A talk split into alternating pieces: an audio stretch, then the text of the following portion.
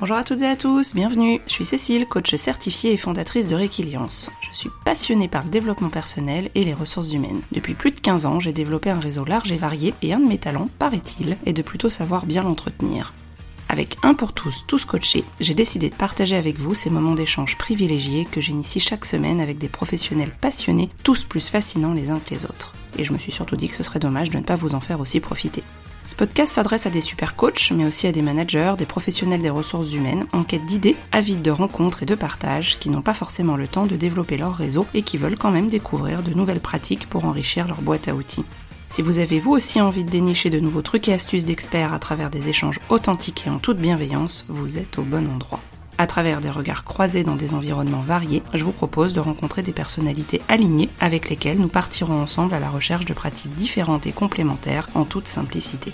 Alors, à vos écouteurs, c'est parti pour de nouvelles découvertes.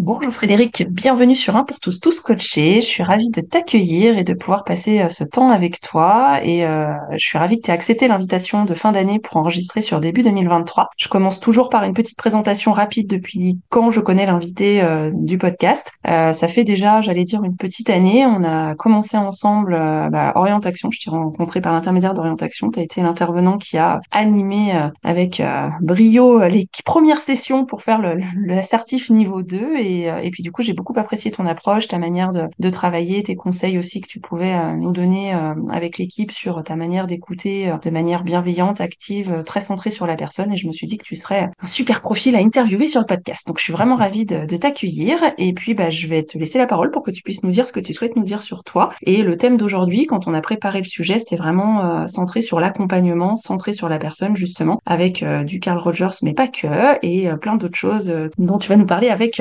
avec motivation, bienveillance et passion, parce que quand tu en parles, euh, on sent le, côté passionné. C'est ce qui m'a aussi énormément plu. Donc merci encore d'avoir accepté l'invitation et je te laisse le micro pour que tu puisses nous parler de toi.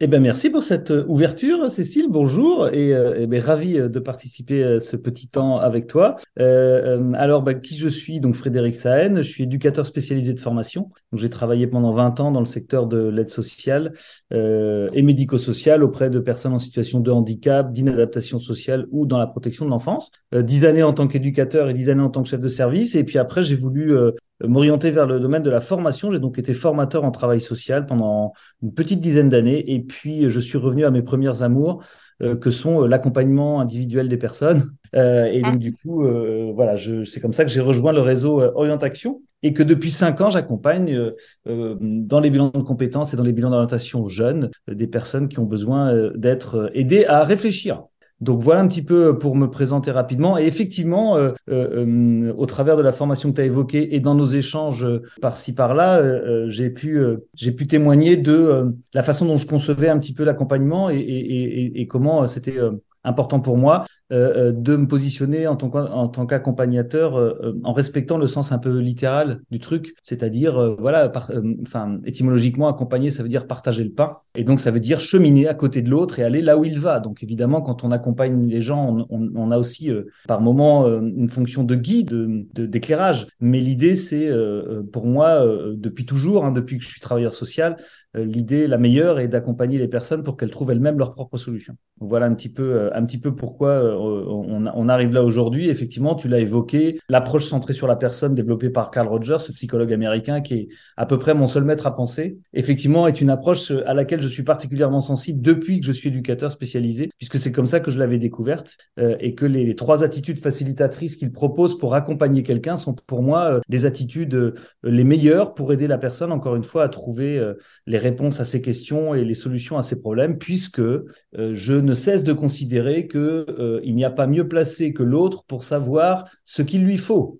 et que je ne peux être que euh, voilà une, petite page, petite béquille peut-être parfois, mais qu'en tout cas c'est vraiment lui qui va qui va avoir les meilleures réponses à ce qu'il lui faut. Et puis, tu évoquais aussi l'idée que peut-être je pouvais présenter d'autres outils en complément de l'approche centrée sur la personne et des trois attitudes facilitatrices. Faut peut-être que je les présente d'ailleurs parce que ah ouais, du coup ça peut être bien parce que du coup Carl Rogers, toi tu es passionné, expert. Moi je, l'ai vu en psycho forcément, et du coup je pense que ça peut être hyper intéressant pour nos auditeurs et auditrices.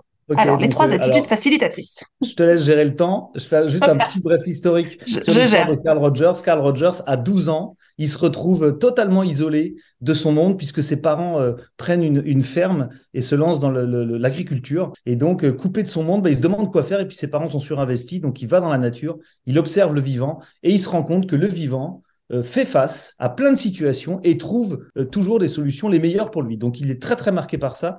Et ensuite il va devenir psychologue. Euh, il va beaucoup influencer la relation d'aide et la relation éducative notamment. C'est comme ça que je le connais. Et puis il va aussi influencer l'enseignement puisque dans la deuxième partie de sa carrière il va se pencher sur l'enseignement et, et, développer, enfin transférer son approche centrée sur la personne à l'enseignement. Donc les trois attitudes facilitatrices qu'il présente. En fait, Rogers prétend et il l'a il l'a démontré et je l'ai expérimenté qu'effectivement, pour, euh, aider quelqu'un, le mieux, c'est de ne rien savoir. C'est-à-dire, moins on sait de choses et, mieux on va aider l'autre à trouver ses propres solutions. Pourquoi? Parce qu'on va développer trois attitudes facilitatrices qui sont les suivantes. La première, c'est ce qu'il appelle la considération positive inconditionnelle. C'est-à-dire que pour que j'aide quelqu'un, il faut que je croie en lui. Il faut que je croie qu'il a les ressources, qu'il a les capacités et qu'il peut y arriver. Si je ne crois pas en lui, je ne vais pas être une aide efficace.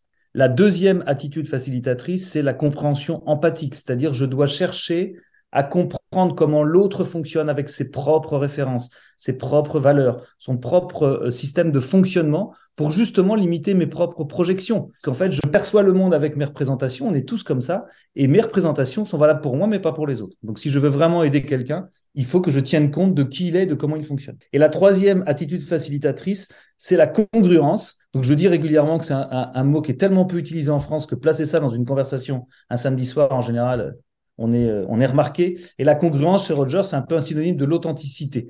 C'est-à-dire que l'idée, c'est que dans l'échange avec l'autre, je sois euh, en phase, euh, que, ce que je, ressens soit en phase avec ce que j'exprime. C'est-à-dire que si à un moment donné, il y a quelque chose qui ne me va pas, je sois en capacité de le dire. Si j'éprouve des émotions désagréables à un moment donné, je sois en capacité de le dire. Et au-delà de ça, que je m'interroge sur la survenue de ces émotions-là. C'est-à-dire que qu'est-ce qui fait que à un moment donné, je suis pris par euh, de l'agacement, par un jugement, par quelque chose qui vient euh, dénaturer un petit peu euh, ce, positionnement bienveillant que, je souhaite avoir avec la personne que j'ai. Donc voilà un petit peu les trois attitudes facilitatrices que proposait Carl Rogers et que j'ai expérimenté dans ma carrière puisque j'ai encore en mémoire quand j'étais éducateur spécialisé, donc jeune professionnel, trois entretiens que j'ai eu avec des personnes où je me suis senti nul, où j'avais l'impression d'être mauvais, de ne rien apporter, tellement je ne connaissais rien à la situation des personnes, tellement je ne connaissais rien à ceux dont elles me parlaient. Et ces trois entretiens m'ont profondément marqué parce qu'en sortant, ça doit être les fois où on m'a le plus chaudement remercié. Donc j'ai pas compris pourquoi et j'ai demandé à ces personnes-là et elles m'ont dit mais vous rigolez, c'est la première fois qu'on m'écoute comme vous m'avez écouté. Je, vous m'avez pas jugé, vous m'avez posé des questions, vous avez cherché à me comprendre. Euh, j'en ai des frissons. Et ça, c'est quelque chose que décrit très bien Carl Rogers. C'est-à-dire que pour illustrer ces trois attitudes facilitatrices, quand on échange avec quelqu'un, le mieux à faire, c'est de reformuler ce qu'il nous dit. C'est-à-dire de ne pas chercher à répondre, mais de reformuler, de, de, de, lui répéter, de lui, de lui résumer un petit peu ses propos pour qu'il puisse vérifier qu'on l'a bien compris et que nous, effectivement, on puisse aussi vérifier qu'on l'a bien compris et pour qu'il puisse développer lui-même sa pensée. Et ce que décrit Roger, c'est que peut-être vous avez, euh, notamment, enfin toi Cécile et peut-être tes auditeurs auraient euh, éprouvé, euh, même dans votre vie personnelle, c'est la chaleur interne, c'est-à-dire cette espèce de, de, fourmillement, de chaleur interne qu'on éprouve quand on se sent accueilli, écouté, pas jugé et soutenu. Et donc voilà un petit peu ce, que, ce que je voulais présenter à ton invitation sur l'approche centrée sur la personne. Et les, les deux autres, comment dire, influences majeures pour moi dans l'accompagnement euh, que je peux présenter, c'est la communication non violente qui a été développée par Marshall Rosenberg, qui est un disciple de Carl Rogers. Donc euh, voilà, hein, il n'y a pas de, fumée sans feu. Et la communication non violente, c'est un, processus qui euh, qui permet vraiment d'améliorer sa communication, puisque dans ce processus-là, on est invité à réfléchir et à se poser quatre questions avant de réagir, et notamment quand on est pris par des émotions désagréables que j'évoquais tout à l'heure. Eh ben, c'est quelque chose qui peut nous aider justement à dissocier l'émotion de la pensée et à reprendre un petit peu le contrôle de, de, de, ce qui se passe en nous et avoir une communication plus, plus assertive, plus, plus efficace. Et donc ces quatre, ces quatre étapes sont euh, OSBD, c'est-à-dire qu'est-ce que j'observe, c'est-à-dire quelle est la réalité que j'observe? Euh, la deuxième, c'est les sentiments, qu'est-ce que j'éprouve, qu'est-ce que je ressens, dans quel état émotionnel je me situe? La troisième question, c'est qu'est-ce que, de quoi j'ai besoin? Quels sont mes besoins? Et la quatrième, c'est qu'est-ce que je demande? Qu'on peut complexifier en disant qu'est-ce que je demande à l'autre, mais qu'est-ce que je me demande à moi Et pour l'avoir expérimenté à plusieurs reprises, se poser ces quatre questions-là, c'est se donner la possibilité de faire baisser la tension, la température interne, et que progressivement l'émotion, pouf, retombe un petit peu, que la, la, la, raison reprenne le dessus, et qu'on puisse du coup être plus efficace dans la communication avec l'autre.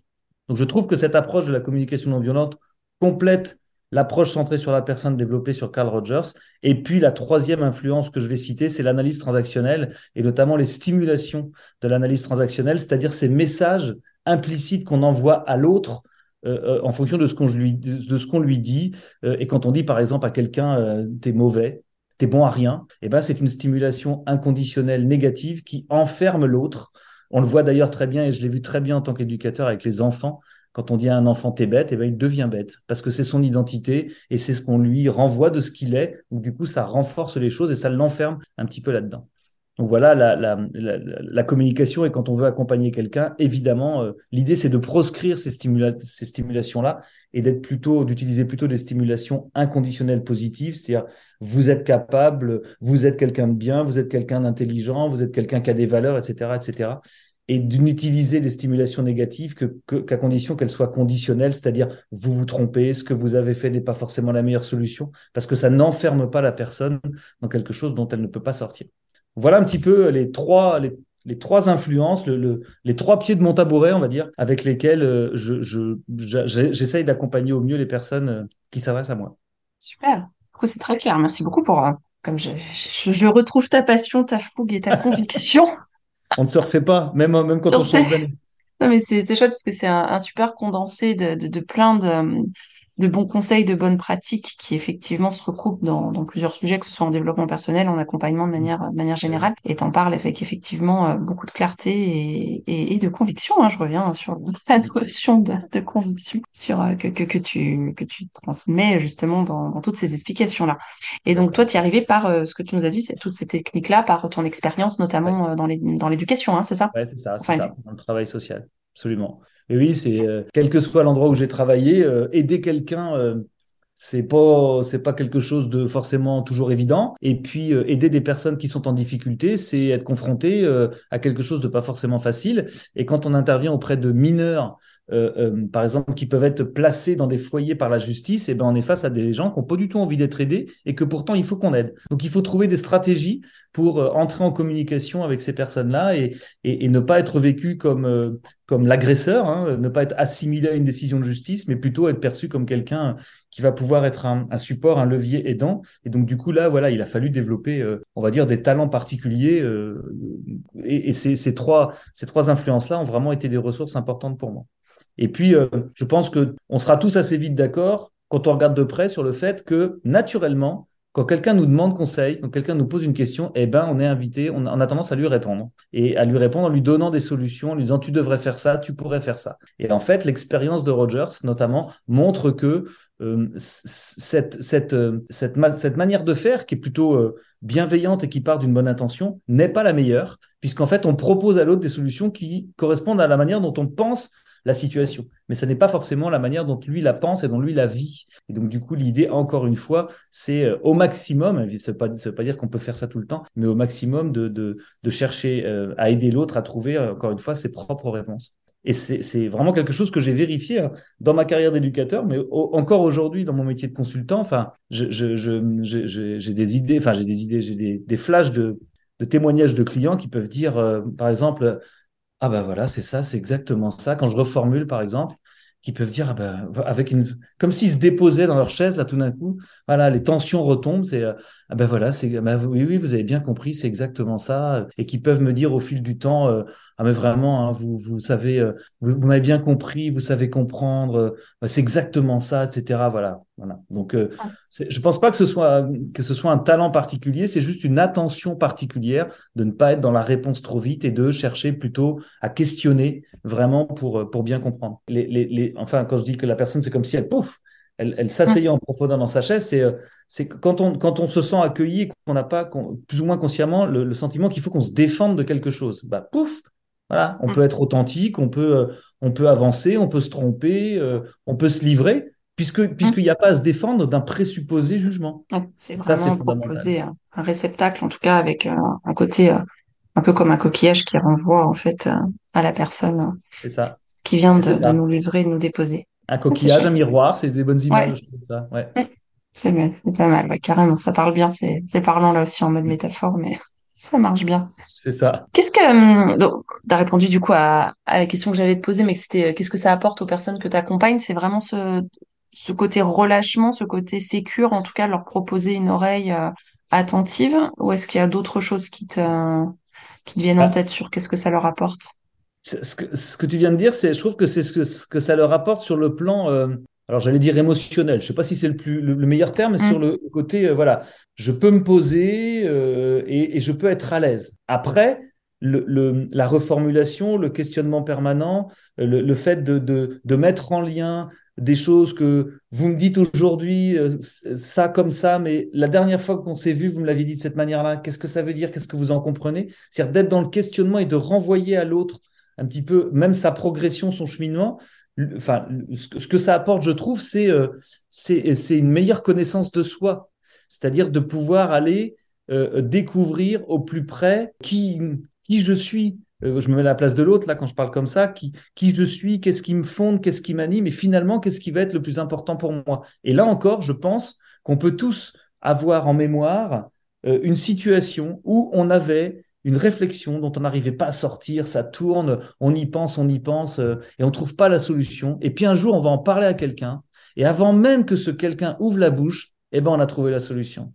C'est-à-dire que le simple fait de sortir de soi sa pensée, sa réflexion, ça peut amener à y voir plus clair. Donc toute cette, cette euh, posture d'accompagnant apporte ça pour moi, c'est-à-dire vraiment la, la, clarification de la pensée, la, mise en ordre des pensées, la clarification du chemin à suivre pour aller vers euh, l'épanouissement euh, le plus fort et le plus complet qui soit. De toute façon, quelle que soit euh, la raison pour laquelle les personnes s'adressent à nous quand on est des accompagnateurs, c'est pour que la situation s'améliore, donc que l'épanouissement soit plus fort. Et toi, qu'est-ce que ça t'apporte en tant qu'accompagnateur, justement, ces techniques-là?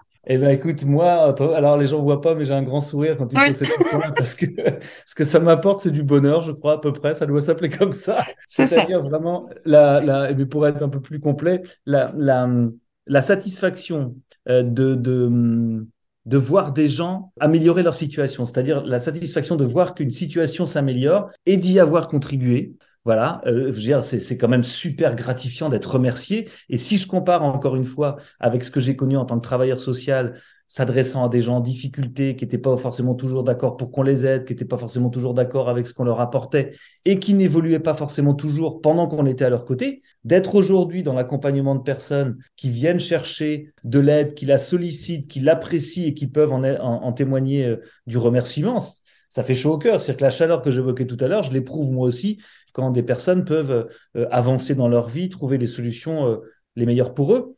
Et cette satisfaction, elle est renforcée quand j'ai vraiment conscience que mon apport a été vraiment dans ce côté coquillage miroir et pas dans euh, j'ai donné des solutions parce que évidemment ça arrive, hein, je suis pas parfait et, et, on, on, a, est tous à un moment donné convoqués à, à, pouvoir apporter des réponses. Mais quand je le fais, il m'arrive de me dire oh là là, est-ce que c'est vraiment bien ce que j'ai dit là? Est-ce que vraiment ça correspond à la personne? Là, elle est plutôt emballée par ce que je lui ai dit, mais est-ce que vraiment euh, ce que je lui ai proposé c'est euh, c'est ce qui va lui aller le mieux? Et d'ailleurs, il se trouve que après notre entretien, Cécile, je reçois une personne que j'accompagne depuis un petit moment et qui, euh, a le moral dans les chaussettes, qui a l'impression qu'elle avance pas. Et donc, pour préparer notre entretien, j'ai relu toutes mes notes depuis le début pour essayer de trouver qu'est-ce qui fait que on n'a pas avancé ensemble dans quelque chose qui lui convienne.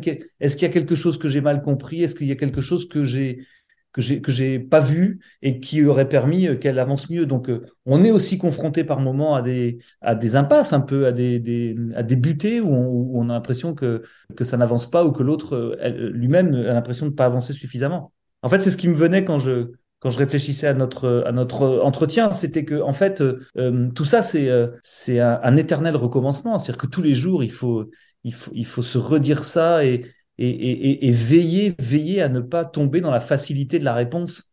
Parce que je pense que vous devriez faire ça, donc, euh, donc je vous dis, vous devriez faire ça. Oh là là, non, surtout pas. Ce que ça m'apporte, c'est vraiment cette satisfaction humaine profonde que je crois on recherche tous quand on accompagne des gens. Il hein, faut être honnête. Hein. Oui, c'est clair. On peut être honnête. Ok.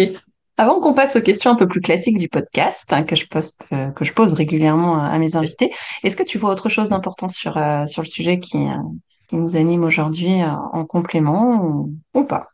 Peut-être pour faire le lien, euh, mm. pour préciser un petit peu, quand je disais tout à l'heure que l'idée c'était euh, d'acquérir une meilleure connaissance de soi et pour faire le lien avec euh, ce que tu as évoqué en, en, me présentant qui est orientation. Je trouve que l'approche d'orientation dont, dont, je me sers dans cette euh, dans ce questionnement-là, en tout cas qui me paraît fondamental, c'est euh, ce que euh, précise Émeric Le Breton, donc le fondateur d'Orientation, quand il dit qu'en fait, on est tous constitués de quatre piliers. Alors évidemment, il y a plein d'autres portes d'entrée et regards possibles sur la situation, mais j'aime assez ça, en tout cas. Considérer qu'on est tous constitués de quatre piliers, que ces quatre piliers, ce sont nos valeurs, nos besoins, notre personnalité et nos talents. Talents actuel ou talent à venir qu'on pourrait développer, par exemple, en allant, en allant faire une formation si un jour on voulait se reconvertir. En tout cas, je trouve à l'exercice qu'effectivement, cette, cette, cette approche-là, l'approche par quatre piliers, permet aux personnes progressivement de, de descendre dans l'entonnoir que peut être un, bilan de compétences ou un accompagnement et d'identifier vraiment, mais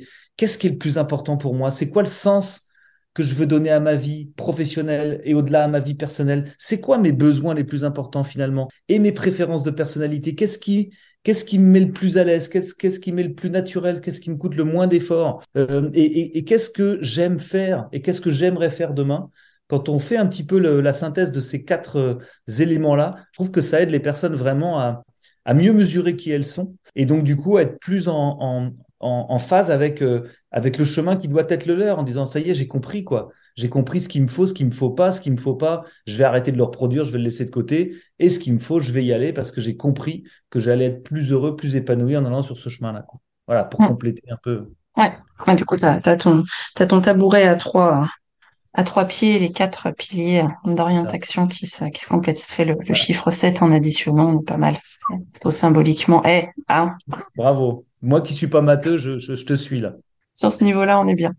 super. Merci beaucoup déjà pour, pour ce partage. Et puis, je te propose qu'on passe aux questions du coup habituel du podcast, il y a la notion d'alignement. Qu'est-ce que ça signifie être aligné pour toi? Parce que finalement, dans l'approche que tu présentes, il y a ce côté être, euh, j'allais dire, à l'écoute d'eux en accompagnant l'autre, mais finalement, est-ce qu'on est aligné soi-même quand on accompagne l'autre dans son propre alignement, quoi, quelque part, ou qu'on participe à son alignement. Je trouve que le, la question mérite d'être posée et d'avoir ton, ton, avis sur la question. Ah ouais, c'est une bonne question parce qu'effectivement, parfois, euh, il y a un, un, un, un proverbe que j'aime beaucoup et que je vérifie quasiment tous les jours ou presque, hein, c'est que les cordonniers sont souvent les plus mal chaussés et qu'effectivement, on peut parfois être très très fort pour donner des conseils aux autres et pour ne pas les appliquer à soi-même. Et quand je disais que l'accompagnement c'est et la posture d'accompagnant c'est un éternel recommencement, je peux faire le lien avec cette, cette idée d'alignement sur laquelle tu viens là, c'est-à-dire que pour moi, être aligné, c'est vraiment être, euh, être raccord entre ce qui me fonde et ce que je vis.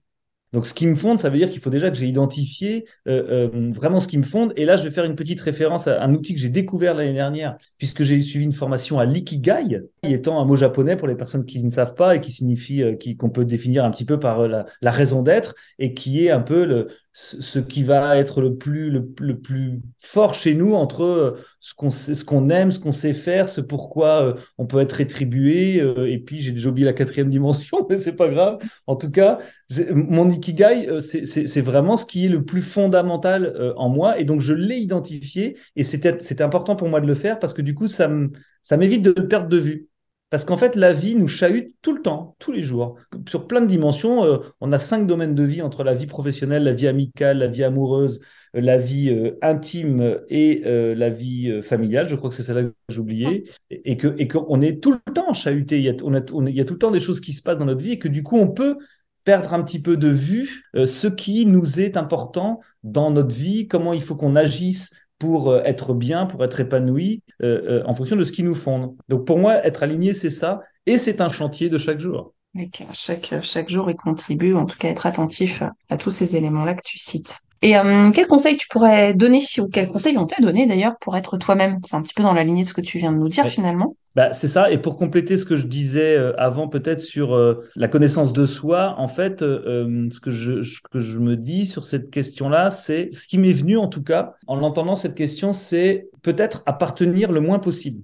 C'est ce qui m'est venu spontanément. C'est-à-dire, mmh. Mmh. moins j'appartiens à une organisation, à, alors on pourrait débattre, euh, on va pas avoir assez de l'entretien, hein, mais euh, à une famille, à un couple, à, plein de choses, moins j'appartiens et plus je peux préserver ma liberté. Ça ne veut pas dire qu'il faut appartenir à rien, mais c'est ce qui m'est venu en tout cas, et je me dis, voilà, effectivement, plus, je suis euh, conscient de qui je suis et plus je suis raccord entre ce que je suis et ce que je vis, et, plus j'ai de chances de pouvoir rester épanoui dans le temps. Je trouve que l'appartenance, qui n'est pas une appartenance, euh, alors on peut dissocier l'appartenance euh, verticale et horizontale, c'est pas, euh, c'est plus de l'appartenance verticale que, que, je parle quand je dis ça, puisque appartenir à un groupe, à d'autres, être en lien, etc., c'est pas forcément quelque chose qui nous enferme, hein, bien entendu.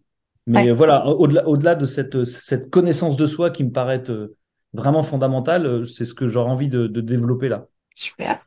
Il y a aussi une question autour du réseau, hein, parce que c'est aussi un podcast de réseau. Hein. J'interviewe beaucoup de personnes qui se connaissent ou qui sont amenées d'ailleurs après à faire connaissance en fonction des interviews. Et euh, qu'est-ce que c'est pour toi euh, que le réseau? Comment tu l'entretiens? Est-ce que tu l'entretiens? Est-ce que c'est un, sujet sur lequel tu es attentif ou pas forcément? Alors, je pense que sur la question du réseau, je me rapproche de la quiche assez facilement. C'est-à-dire que c'est pas du tout, du tout quelque chose que je sais faire, que je fais bien. Que ce soit euh, les technologies qu'on a aujourd'hui et, notamment les réseaux sociaux. En fait, je suis plutôt quelqu'un de, de, de, spontané et, euh, et je crois plutôt à la recommandation et, euh, et à, oui, voilà, la, la spontanéité. J'entendais quelqu'un récemment qui disait que notre meilleur commercial, c'était notre client. Je suis assez d'accord avec ça. Donc, du coup, je porte beaucoup de soin à euh, vous l'aurez compris, à l'accompagnement des gens, mais aussi à la façon dont on se sépare, à la façon dont on se dit au revoir, au maintien du lien, au maintien de l'ouverture possible. Et c'est, je pense, comme ça que j'entretiens le mieux. Alors, mon réseau, c'est peut-être pas le bon terme, mais, mes relations pour hein qu'elles puissent euh, euh, éventuellement prospérer et, toucher d'autres personnes. Mais, mais c'est clair que sur cette, sur cette question du réseau, je c'est, c'est pas moi qu'il faut venir chercher hein, pour, pour être conseillé. Bah, après, moi, dans ce que tu dis, j'entends aussi le côté qualité de la relation, du moment présent, du partage avec la personne que tu as en face de toi, de l'authenticité, pour qu'effectivement, bah, spontanément, tu puisses avoir euh, par ricochet des, des recommandations, comme tu le dis. Hein. C'est aussi une manière d'entretenir son réseau, c'est de faire en sorte que chaque moment passé avec euh, quelqu'un avec qui tu,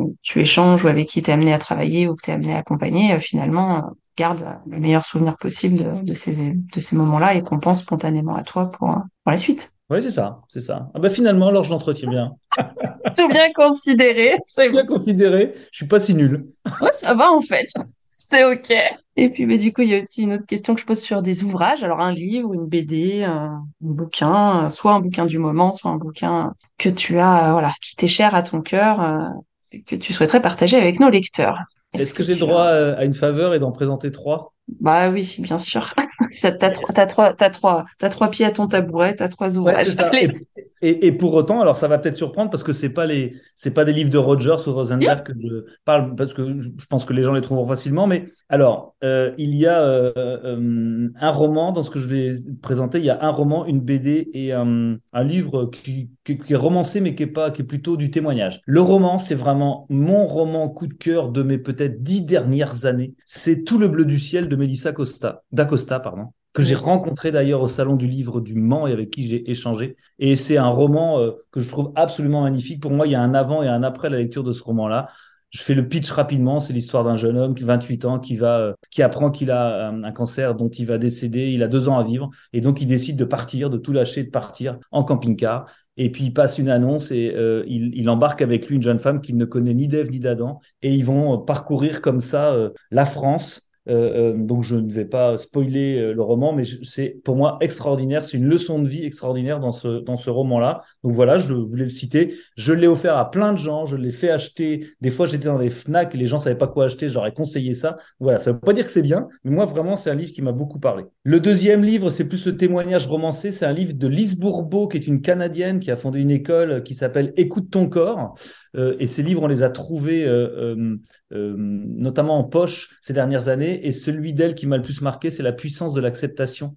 Parce que c'est vraiment pour moi un, élément fondamental de l'accompagnement, de, de, de l'évolution de quelqu'un pour qu'il puisse aller de l'avant, c'est d'accepter le passé, d'accepter ce qu'il a vécu, de bon, de pas bon, etc.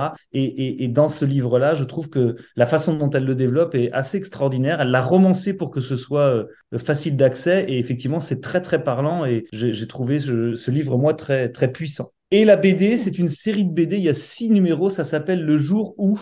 Et c'est une euh, série de BD que j'ai découvert l'année dernière et que j'ai dans mon bureau euh, et que je, je, prête à certains clients qui sont pas forcément très très lecteurs parce qu'en fait c'est des des alors c'est un, un, même personnage hein, donc euh, qui parcourt euh, les histoires mais on peut en lire un et le comprendre. Et en fait ça emprunte à la sagesse populaire à des contes enfin voilà et ça c'est des c'est des une BD de développement personnel un petit peu. Et je trouve en plus le dessin très beau en BD je suis très sensible au, au dessin. Et donc voilà cette BD je, je l'aime beaucoup et elle, elle, séduit plutôt les gens à qui je la prête. Donc voilà les, les trois, les trois références que je pouvais présenter aujourd'hui. Génial, bah merci en tout cas. En plus, on a les pitchs et tout, tout le bleu du ciel, je valide. Lise Bourbeau également. Et BD, bah, je suis curieuse de découvrir BD développement perso. Je, l'ai noté et je regarderai ça avec plaisir. Et j'espère qu'aussi nos auditeurs pourront aller euh, regarder plus en détail pour ceux et celles que les BD aussi euh, intéressent. Bon, bah, il va être temps de clôturer sur la dernière question du podcast avec tout ce qu'on vient de se dire. Est-ce qu'il y a un autre sujet qui te viendrait en tête, un sujet alors qu'on pourrait être amené à retraiter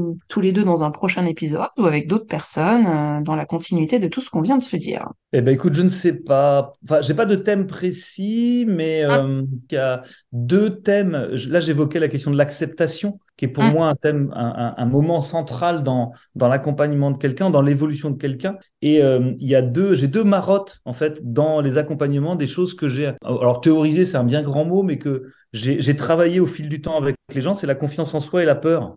Et mm. donc je me dis que c'est des, euh, c'est des choses que, que, qui pourraient peut-être faire l'objet effectivement euh, d'un sujet. Alors pas forcément avec moi d'ailleurs, puis je suis pas forcément le, meilleur spécialiste de ça, mais c'est quelque chose que je, je, travaille souvent avec les, avec les personnes. Voilà. Hum, je, je, prends confiance en soi et peur, effectivement, voir comment on peut être amené à, à le travailler ou en tout cas aborder ces sujets-là. Généralement, quand des idées sont déposées sur, euh, sur il y a forcément l'univers, ça m'enverra certainement en synchronicité euh, des personnes qui seront ravies d'en parler. Alors, et je, je te tiendrai bien sûr au courant s'il y a un épisode qui sort sur ces sujets-là. Ce sera avec plaisir. Top. Eh bien, écoute, merci encore pour ton temps, ta disponibilité, ta clarté et, et puis bah, ta, ta, passion à nous partager euh, ce qui te fait vibrer. C'était vraiment chouette de, de passer ce moment-là avec toi. Euh, et, puis, bah, en tout cas, je mettrai les liens aussi pour te retrouver. Alors, sur les réseaux, si on a envie de te faire un coucou, même si Même si euh, forcément sur les réseaux sociaux, tu as, du LinkedIn, euh, on te, on te retrouve. Ouais, j'ai du LinkedIn et puis euh, je, pense que si les gens me googlisent, ils découvriront des choses que je n'ai pas abordées aujourd'hui. Ah d'accord, teasing, teasing, là, Frédéric. T'as vu, ça met l'eau à la bouche. Hein Carrément. Non, c'est super chouette. Merci vraiment encore pour, pour ce temps d'échange et puis bah, je te dis à, à très bientôt. À très bientôt. Merci d'avoir écouté l'épisode jusqu'au bout. J'espère que l'échange vous a plu. N'hésitez pas à aller sur la page du podcast Un pour tous, tous coachés sur le site www.requiliance.fr. Je compte également sur vous pour déposer vos 5 étoiles et votre avis sur votre plateforme préférée d'écoute. Cela permettra à de nouvelles personnes de découvrir plus facilement le podcast et d'agrandir la communauté. Encore merci et à très vite pour de nouvelles aventures.